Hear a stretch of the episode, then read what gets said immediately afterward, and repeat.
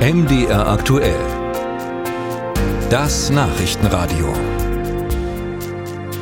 Egal in welchem Unternehmen man sich umhört, ganz schnell ist man beim Thema Fachkräftemangel. Die deutsche Wirtschaft sieht da große Probleme auf sich zukommen und sie hofft auf Hilfe von der Politik.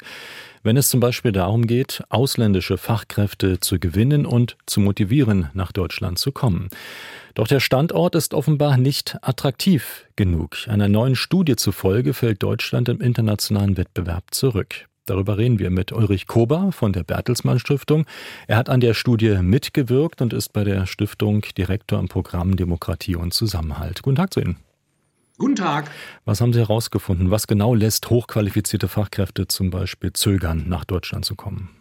Ja, das äh, Bild ist nicht ganz so dunkel. Also es gibt durchaus Bereiche, da steht Deutschland gut da. Zum Beispiel bei den internationalen Studierenden gehört Deutschland zu den Top-3-Nationen der Attraktivität. Bei den hochqualifizierten Fachkräften allerdings nicht. Auch nicht bei den Unternehmerinnen und bei den Gründerinnen, Start-up-Gründerinnen. Da steht Deutschland ähm, nicht mal in den Top 10. Da ist also Handlungsbedarf. Das hat Deutschland ja, muss mehr tun, um attraktiver ja, zu werden. Ja, das, das hat Gründe. Über die Studierenden reden wir vielleicht gleich noch ein bisschen, aber nehmen wir mal die anderen Bereiche. Da haben Sie ja so Attraktivitätsfaktoren benannt. Das Einkommen spielt eine Rolle oder Lebensqualität. Ähm, ist da in Deutschland ähm, nicht viel zu gewinnen? Nein, das kann man so nicht sagen. Also ein zentraler Punkt, woran es hakt in Deutschland, ist tatsächlich die äh, Visa-Erteilungspolitik. Das ist sehr komplex, das ist auch wenig digitalisiert. Man arbeitet oft noch mit physischen Akten. Ähm, und die Verfahren sind langwierig und äh, für ausländische Fachkräfte auch nicht ersichtlich, äh, zu welchem Ergebnis sie führen. Da kann man viel verbessern. Das hängt aber auch daran, dass man die Behörden auch besser ausstatten muss mit Personal. Gerade dann, wenn auch äh, sozusagen im Bereich Fluchtmigration viel Personal gebunden ist, darf man nicht den Bereich der qualifizierten Migration vernachlässigen. Das ist ein Punkt. Also Deutschland, ja, um mal nachzuhaken, Deutschland wird äh, sehr viel im Ausland mit äh, Bürokratie verbunden.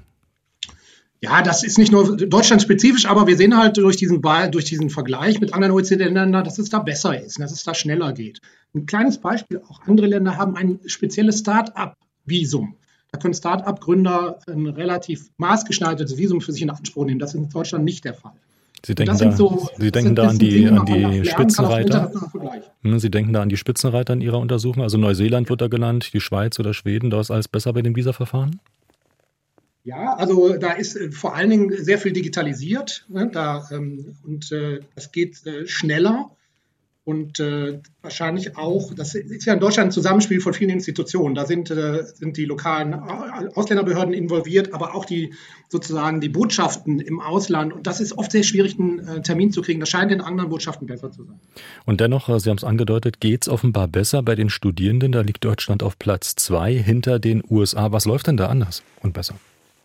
Ja, Deutschland ist da sehr gut. Einerseits, weil wir sehr gute Universitäten haben. Und was sehr attraktiv ist, ist, dass äh, keine Studiengebühren oder kaum Studiengebühren erhoben werden und auch keine Unterschiede gemacht werden zwischen internationalen und nationalen Studierenden.